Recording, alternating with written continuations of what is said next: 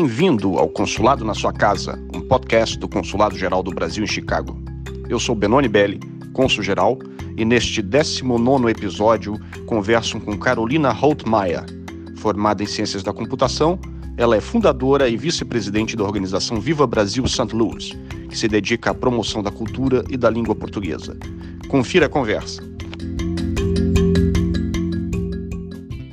Oi, Carolina, tudo bem?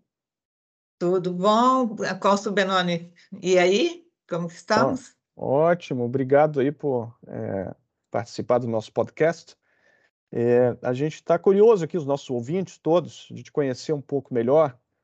Vamos começar, vamos falar de três, vamos ter três momentos aqui no nosso podcast, um pouco sobre sua trajetória pessoal, depois a criação dessa organização da qual você é fundador e hoje vice-presidente, Viva Brasil, e depois, no finalmente, na parte já é, derradeira dessa conversa, os desafios do Viva Brasil, sua visão para o futuro, né, e como a gente pode ajudar como consulado também a construir essa, essa, esse caminho que já é tão bonito nesses últimos dez anos que foi trilhado. Mas vamos começar com você. Quero saber de onde você é, qual é a sua formação no Brasil, e depois também, como sempre pergunto, que eu sou muito curioso, Queria saber como que foi essa transição de vir morar aqui nos Estados Unidos, o que levou você a, a decidir se mudar para os Estados Unidos. Ah, então tá bom, vamos sim. É um prazer estar aqui e começando assim um pouquinho do meu passado. Ah, eu sou do interior, nascida bem no interior do estado de São Paulo. Na, nasci em Araçatuba e cresci na cidade de Andradina e morei lá até o terceiro colegial. Então, o meu, a minha infância foi assim, aquela infância bem, bem de cidade pequena, de você andar na rua, andar de bicicleta, passar final de semana em fazenda. E então uma coisa assim bem bem natural, bem à vontade e com muita segurança, né? Com muita liberdade de criança de crescer como criança. Daí, quando eu já estava no terceiro colegial, nós mudamos para a cidade de Atibaia, próximo a São Paulo. E a razão da mudança foi porque o meu pai entrou numa sociedade em uma escola, sabe? Então, isso daí foi um, um, uma mudança assim bem grande e um, e começou a entrar assim em mim a importância da educação, a importância de, dos estudos e tudo, enquanto a gente estava morando em Atibaia já e trabalhando na escola também com meus pais. Ah, é, de, de né, a graduação, eu, eu me formei em São Paulo, na PUC de São Paulo, na, em Ciência da Computação. Foi uma, uma coisa bem interessante, porque o meu curso foi o primeiro curso de Ciência da Computação da PUC de São Paulo, então foi assim muito experimento, muita coisa de mudança, muita coisa de, de início, de, de lutar para criar também aquele, aquele projeto, de ser um aluno de uma primeira turma, né? Então, tem, tem várias ah, dificuldades que, ah, que a gente enfrenta e que a gente aprende com isso, com, a, com o tempo. Mas ah, isso daí também me fez ter um, um, uma união muito grande com o pessoal de, de lá da faculdade. E até hoje a gente se mantém ah, em contato e participando de, de ah, assembleias que a faculdade promove e tudo. Então, isso daí tudo é parte assim, da minha formação, da minha graduação. Ah, quanto você perguntou também sobre o que me trouxe aos Estados Unidos. Isso daí foi. Eu vim a primeira vez em 1991 e eu vim para Columbia, Missouri, no estado do Missouri, no uh, International English Program, que foi para aprender inglês. Uh, a, a, a, fala do inglês, assim, foi muito, era sempre muito difícil para mim me expressar na outra língua. Então, eu vim passar um ano aqui em Colômbia, no estado do Missouri, e fiquei um ano aqui. Tá? E nesse um ano eu conheci o que hoje é meu marido, mas a, a gente se casou em 94. Então, de 92 a 94 a gente estava assim separado, né? A gente, eu no Brasil e ele aqui nos Estados Unidos e se comunicando por cartas e coisa e tal, então desenvolvendo uma outra forma de, de aprendizado e de comunicação, que era muito importante que para a gente se comunicar, que era a, por, por carta mesmo escrita, não tinha esse negócio de vídeo nem nada. Mas foi isso daí que depois em 94 me trouxe de volta aqui, mas vim para Santo Luís e moro aqui até hoje. Olha só, então, eu sabia que tinha uma história de amor bonita por trás dessa sua trajetória. Que bom saber um pouquinho. E eu sei também que desse amor uh, houve frutos que são maravilhosos. Os dois filhos, o Eric e a Vanessa, que já estão até na universidade. E como é que foi? Uh, conta para gente essa experiência, né, de criar uma família aqui nos Estados Unidos. O seu, seu marido é americano, você é brasileira. Eu sei que muitos dos nossos ouvintes aqui no nosso, na nossa jurisdição são casais também mistos, como a gente diz, né? Ou seja, brasileiro-americanos, é, com filhos nascidos aqui.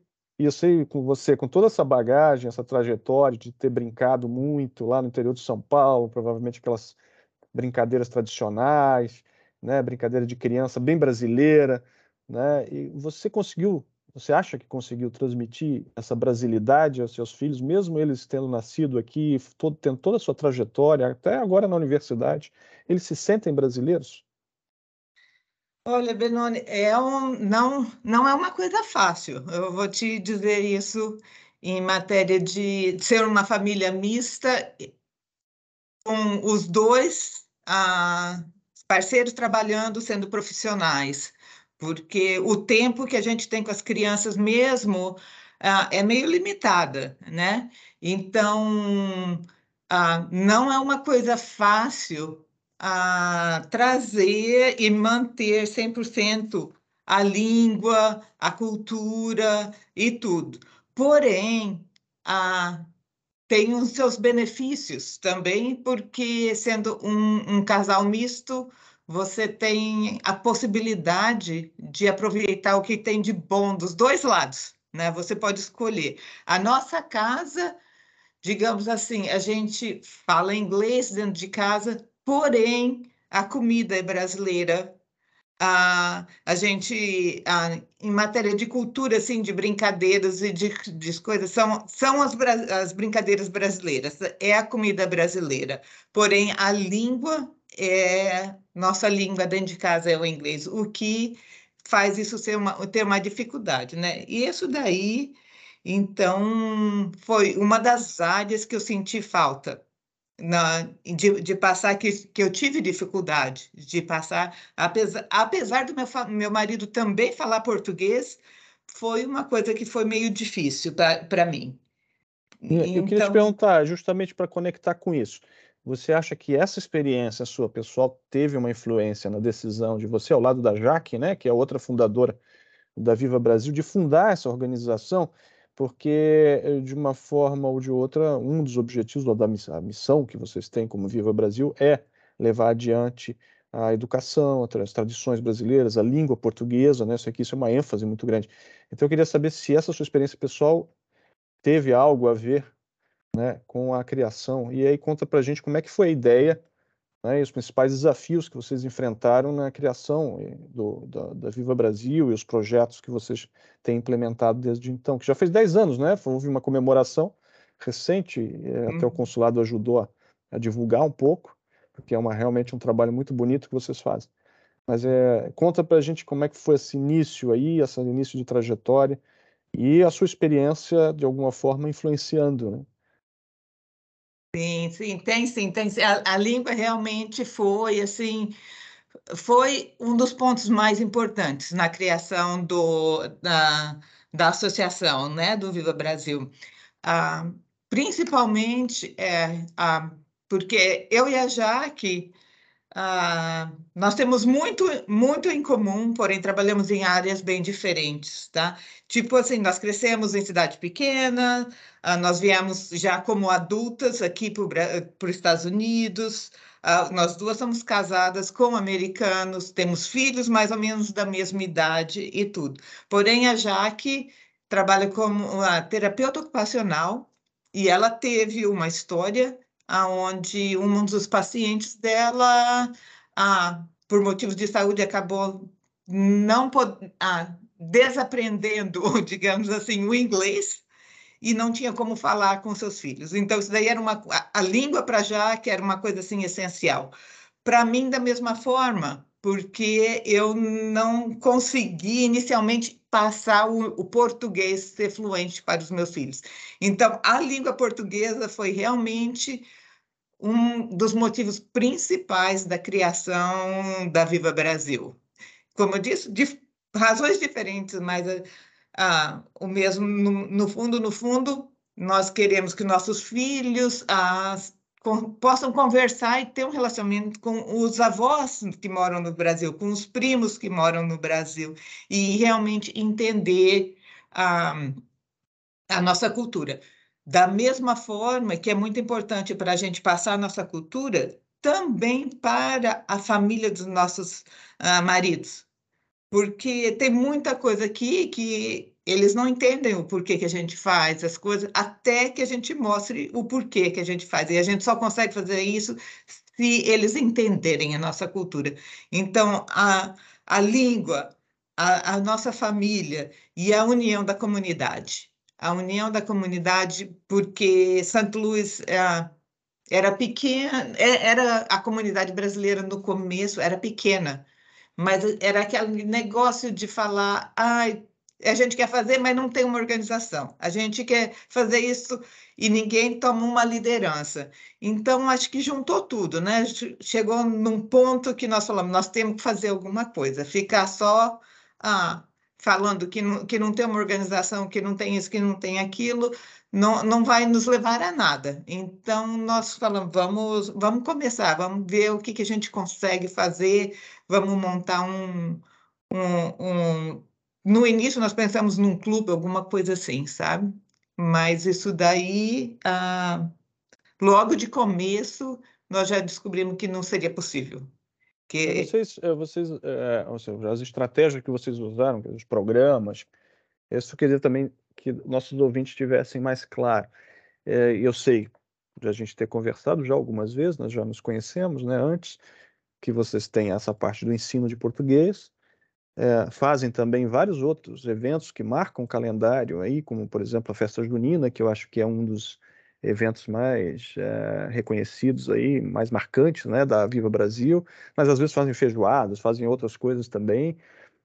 Além disso, vocês até criaram bolsa de estudo para descendentes de brasileiro, né, ou seja, vocês conseguem é, fazer esse trabalho de reunir apoio e muito com base no trabalho voluntário.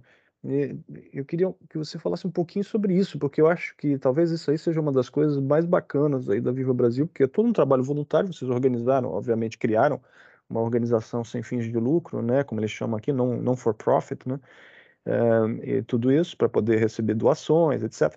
Mas vocês fizeram tudo em bases puramente voluntárias, ou seja, é um associativismo dos brasileiros que é, se organizaram e estão conseguindo, de alguma forma, dar resposta a essa necessidade da própria comunidade. Né? Uhum. Se puder explicar um pouco essa, esse, esse, trabalho de os programas específicos que vocês já fizeram, né? Que eu acho que esse eu citei alguns, mas talvez haja outros, e a importância do voluntariado para vocês. Isso é a, a... É, nós começamos, né? Em 2011, o, o Viva Brasil, dessa forma, como eu falei, e de começo, nós, nós começamos tentando pensar que seria um, um clube e descobrimos que, sem ser uma ONG, a gente não conseguiria fazer muitas coisas. Então, a, a criação da ONG aqui nos Estados Unidos é uma coisa que ah, te, te muito suporte. E a gente já começa a aprender nisso daí o quanto que o trabalho voluntário para as ONGs e para a comunidade é importante, tá?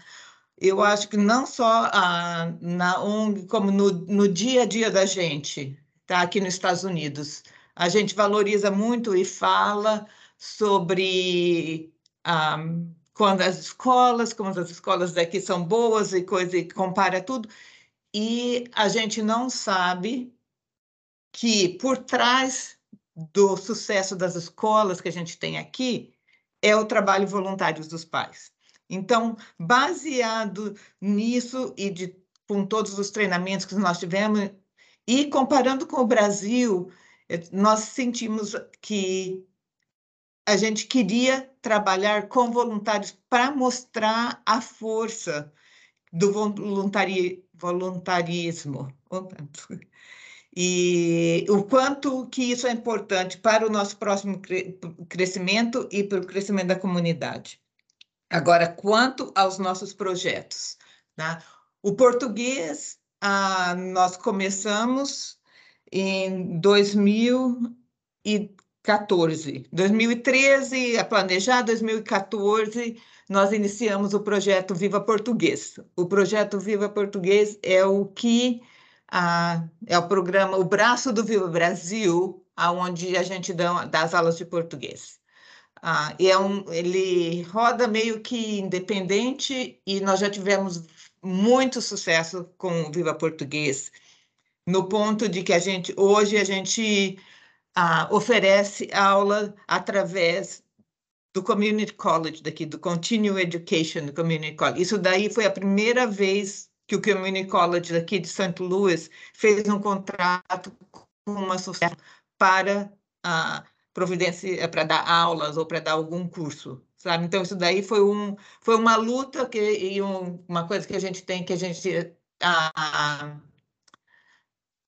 acha que foi um, um sucesso para a gente, esse, esse, essa associação junto com o Community College. Os outros eventos, nós escolhemos a festa junina como o nosso carro-chave. E a gente pensa, por que a festa junina e não o carnaval, né? Que todo mundo conhece. E é exatamente por isso.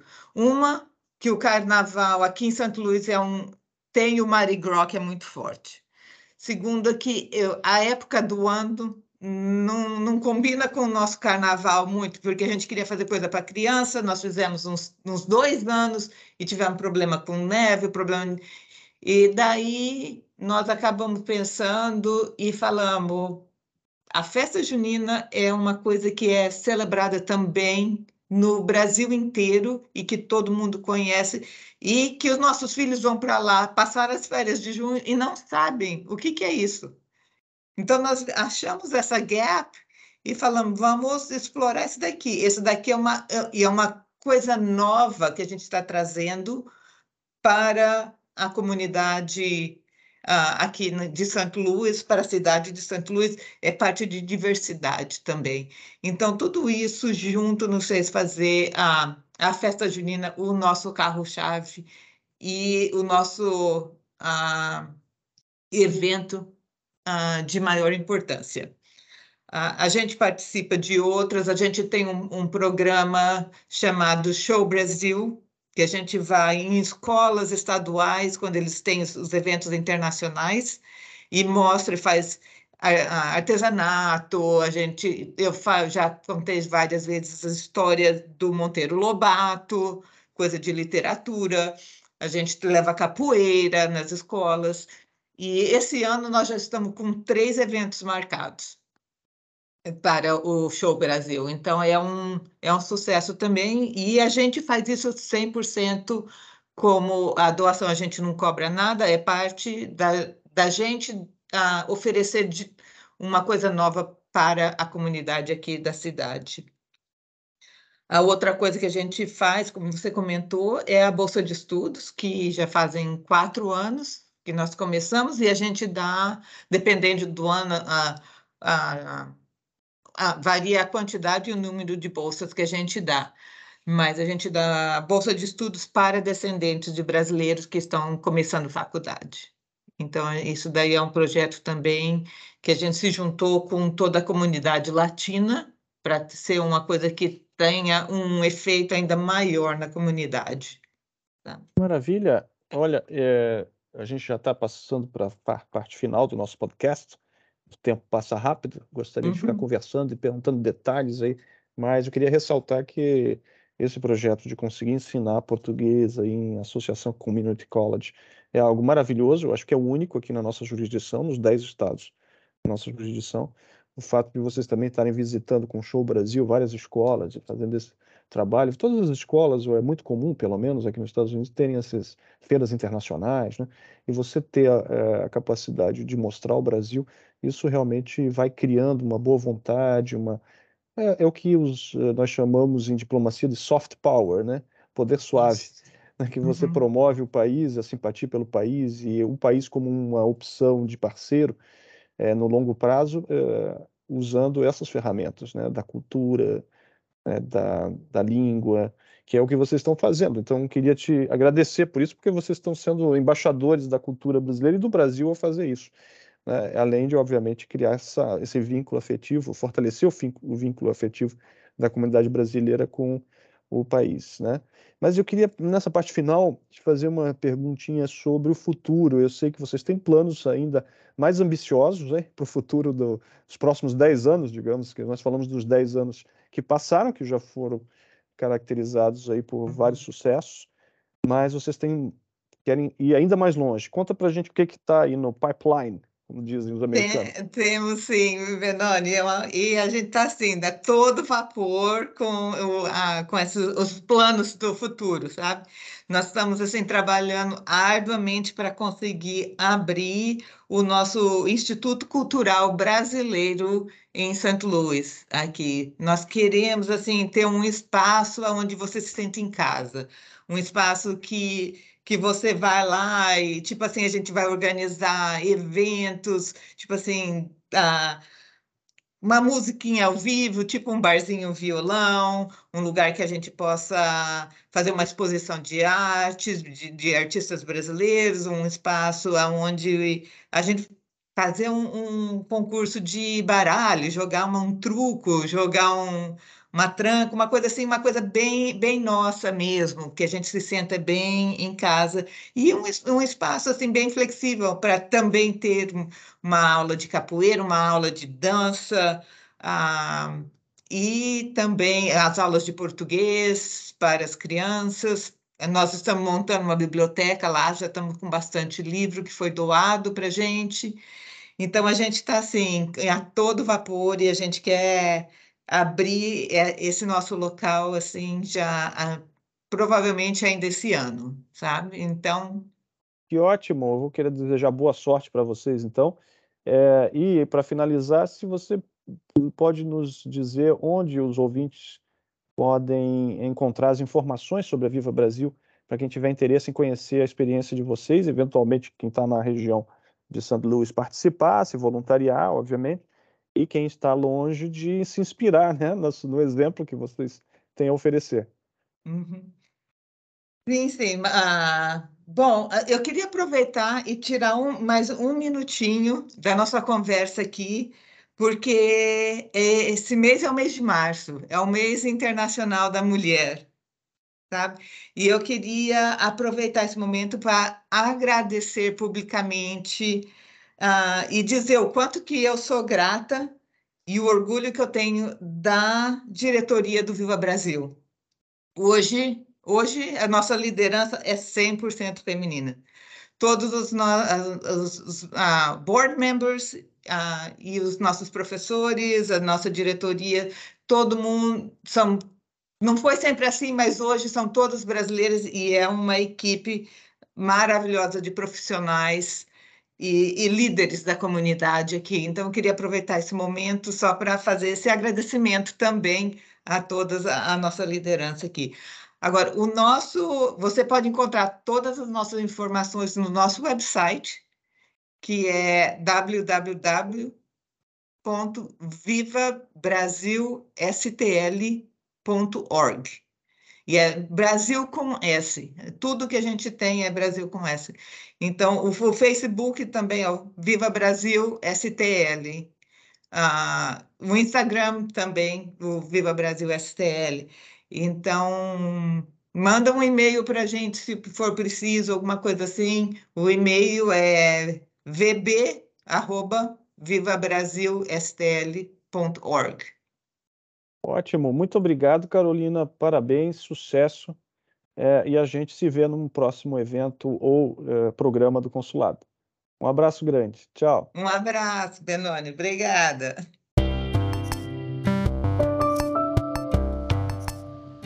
Espero que tenham gostado deste 19 episódio do podcast Consulado na Sua Casa. Fiquem atentos às informações compartilhadas nas nossas redes sociais e sugiram temas para os próximos episódios pelas redes ou pelo e-mail ouvidoria.chicago.itamaraty.gov.br. Obrigado e até a próxima!